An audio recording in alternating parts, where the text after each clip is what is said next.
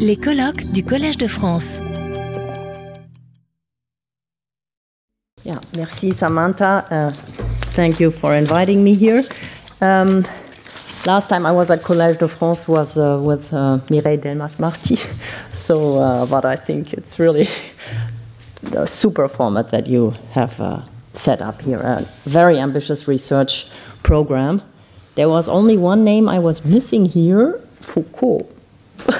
About he made such a big fuss about the difficulty of knowing what is representation. I think that this was exaggerated, uh, but uh, that's maybe the reason why he's not been mentioned yet here. Uh, but uh, maybe there are some some thoughts uh, on this uh, the question of what does representation mean? Can we at all ever speak properly of something but I think that the theme of this conference is to speak for something or somebody. So maybe uh, that's a source of, source of confusion in the uh, when speaking of representation. Um, so I don't, I didn't prepare a PowerPoint and I didn't prepare a, a proper talk because I was mistakenly assuming that we are here in the brutal American format that everybody read all the papers and then there is basically no presentation. But I'll, uh, I now see, I realize that not everybody who is here in the room has received the manuscripts because this is only among the potential authors of the book. Uh, so I will say a little bit about my manuscript.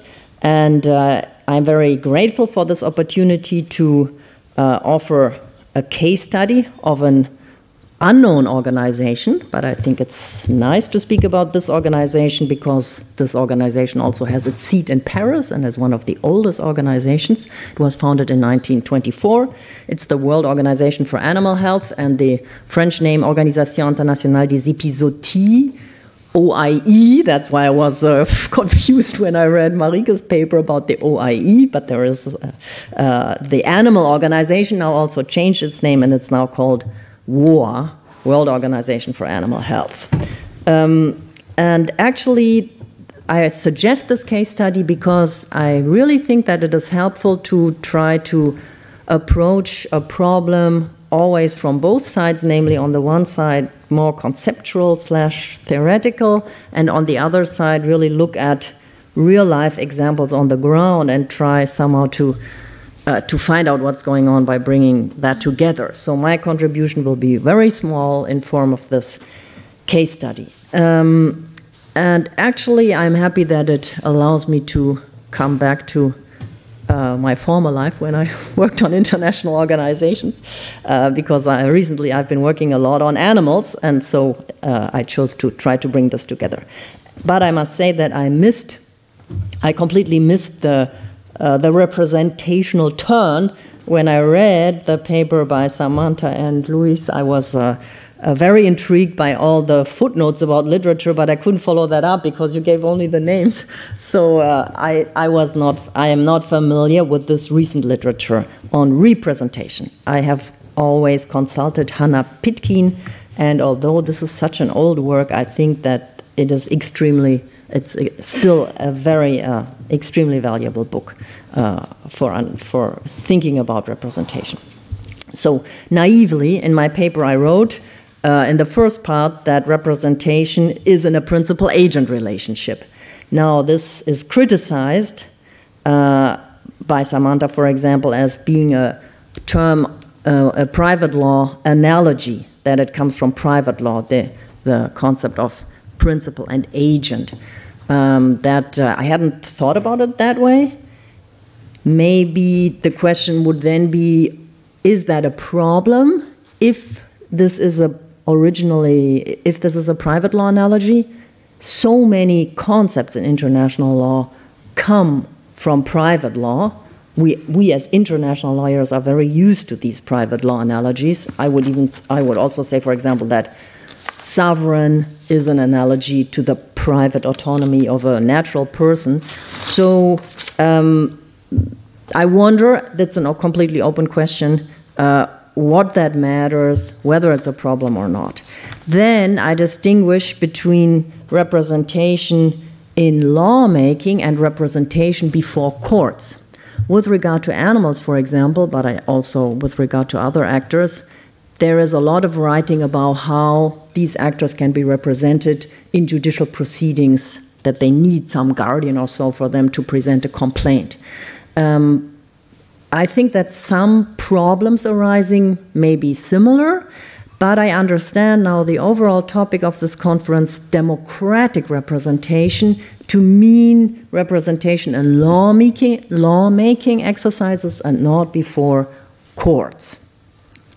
Now, speaking of lawmaking, what struck me in various papers is the assumption that the international organizations we know, however varied they are, are lawmaking actors.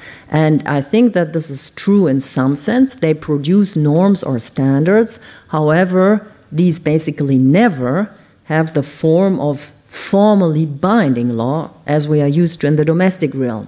All these standards, also from the WOAH, from the animal organization, they have the they are you could call them recommendations or you can call them soft law or you can call them anything else but binding laws. Um, and I do think that this makes a difference. Um, and I also think, generally speaking, that the question of representation and of democratic representation needs a nuanced answer depending on how powerful a given organization is. I think you don't agree.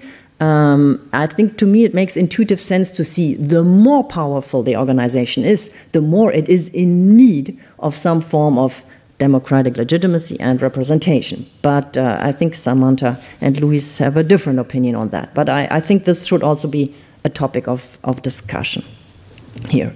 So, next uh, point what is actually uh, represented. I, again, naively assumed that it is about the representation of interests, actually. And uh, Pierre Rosanvallon, he spoke about the representation of opinions also, and I think somebody also uh, repeated that. Opinions, I think opinions is not something else from interest, and for me, the, the concept of interest is very important. Um, and it is also a, difficult concept, so I think this should also maybe be clarified.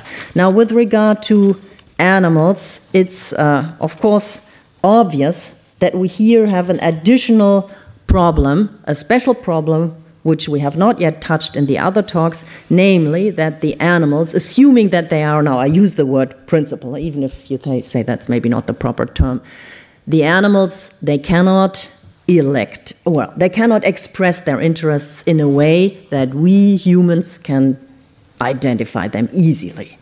Second, they cannot control their representatives in, in a way that we would, would uh, understand. Third, they cannot recall the representatives or revoke, uh, revoke the representatives. So in all these dimensions, the idea of representation of animal interests or of animals uh, doesn't seem to work at all.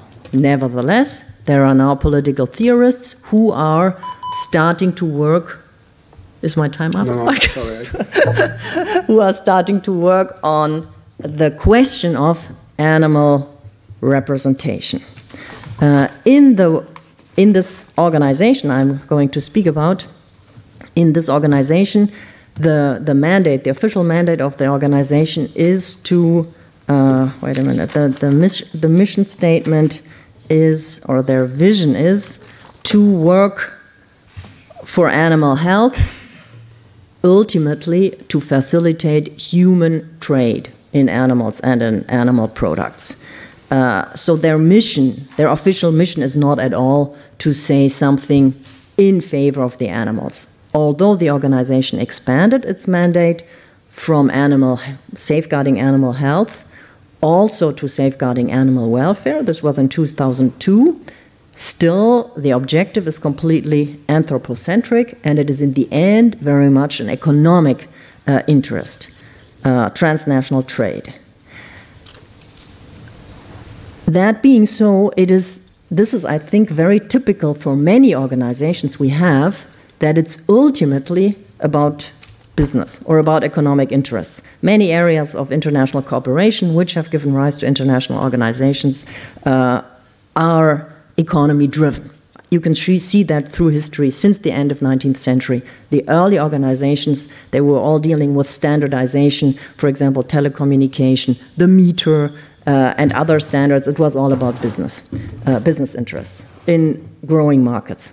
Uh, and therefore, I think this organization in many way captures or um, exemplifies exemplifies uh, issues which we see also in other organizations, and therefore, I think also it's a nice case study. The guiding principles of this organization are, and here I'm quoting the general director excellence, that is scientific expertise, transparency, and solidarity. These are also principles we already heard with regard to other organizations. Typical, uh, typical that the scientific professionality, technicality, and therefore non political uh, activity is uh, very much a principle on which the organizations rely, also others. Moving to the activities of the organization, the two main activities of the WOAH are first of all, the production, collection, and dissemination of information, in our case, on the global animal disease situation. So, information production, and second, standard setting. Again, these two branches of activity are very typical for many other organizations collecting and furnishing information and setting standards. And as I said, the standards are in the case of the WOAH, they are um, adopted in forms of what they call codes. Um, and these codes are merely recommendations for the member states. They are not international treaties. And the objective of these codes is ultimately to contribute to regulatory harmonization uh, and to remove obstacles which arise out of different handling of diseases and which arise out of the diseases themselves. Um, also, the setup of the organization is very typical. It consists of a plenary body, that's the Conference of the Parties, which meets every year, once a year in May, here in Paris, in order to uh, decide about revisions of these codes. Uh, and then it also has an executive body, the council, and it has a director general with a secretariat. These three, um, these three bodies are also typical, typical for, for many international organizations. Um, now, as I said, um, the standards that the, the organization sets, they are very heavily science based. They are mainly science based. And this also has to do with the task. The task is animal diseases to prevent the spread of animal diseases. And therefore, the officials of the organization are also, to a large part, veterinarians and uh, people working in, in veterinary uh, professions. But the science is as I said, it's a very, very strong legitimacy, le factor of legitimacy uh, always invoked in the work of the organization. Now, I would like to move on to the question of um, participation of other actors, civil society organizations on the one hand, and business actors on the other hand. I was very, very interested by your excellent talks. Um, here in this organization, uh, the organization has concluded uh, memorandums of understanding historically much earlier with business actors. And these business actors are the industry branches representatives to use the, the, so for and they always have names like the International Beef Federation or the International Egg Council. So what I find interesting is that these business groups they use words which I would say I have a public association with them, huh? Federation Council. So they they represent the interests of that industry. Um, they are allowed to participate in the plenary, in the standard setting exercises, and probably also in the works of the preparatory commissions and so on, but I have not yet investigated that deeply enough. Um, and only more recently, animal protective civil society organizations have also been um, admitted in the sense that they, they have a memorandum of understanding and that they can sit in the plenary. Uh, the slogan of participation is, as it is also familiar from other organizations, voice but not vote. so the Egg Federation uh, and let's say people for the ethical treatment of animals, they have a voice. When I listened to the last plenary meeting in May, which was live streamed over Zoom, um, I listened to the standard setting um, body debate, and there no business actor took the floor or got the floor. So these were only state representatives and EU uh, people who were speaking. However, there was one recent, quite important um, attempt the year before to introduce a new standard for laying hen uh, for for laying hen cages against battery cages basically this was uh, important because the situation of laying hens is currently the most worldwide most important welfare problem because the poultry production is skyrocketing. It's factor 50 or so in the last uh, decades, especially in Asia, and the conditions are really horrible. And therefore, a standard in that area would be very welcome. The standard that was proposed was very vague, as it is typical in that field. There are no numbers, but it only said roughly that it should be desirable that the hen that the, uh, the there should be some um, uh, nesting areas and perches and so on. But even such a vague standard was not realized despite a very long time of preparation. It was. Uh, um, uh, it was downvoted by voices by the votes of states of the global south uh, and by the United States of America, which supported the global south against this standard. And in that debate, which I read in the protocols, the International Egg Commission had a say. But, uh, but I can't say whether that was decisive. Now, I said at the beginning that, in my opinion, the issue of representativeness and legitimacy should depend on the power of the organization and the force of the law it produces. Now, I said that the standards that are produced here only have a recommendatory function. However, they, it, they do have quite some effects, so they're not completely just paper.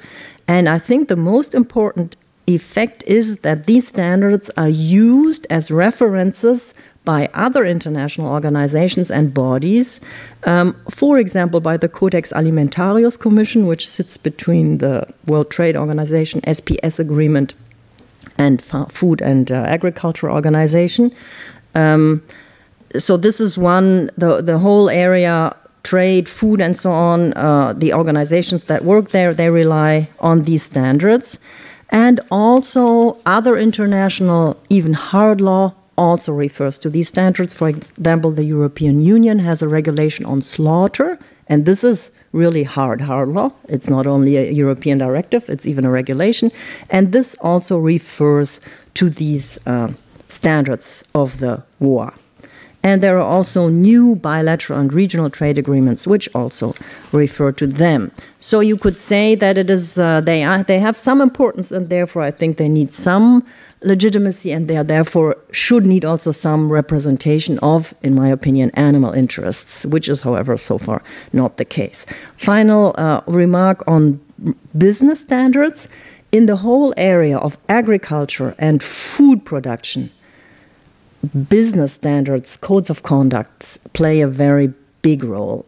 The food production happens in transnational supply chains, and the transnational corporations, for example, Nestle and others, they have their standards which they also impose along the supply chain. And uh, the organization is in a kind of competition. Its standards are in a competition to the private standards. And I can imagine that in other spheres of global governance, this also is the case that we have an intergovernmental standard setting body, and besides, we have the private standards. And uh, it's unclear, uh, yeah, it's they interact and they also compete, uh, compete with each other.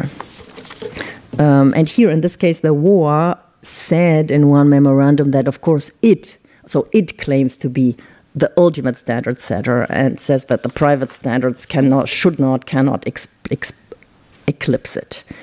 Um, yes, to conclude, um, in the law and politics as it stands, this organization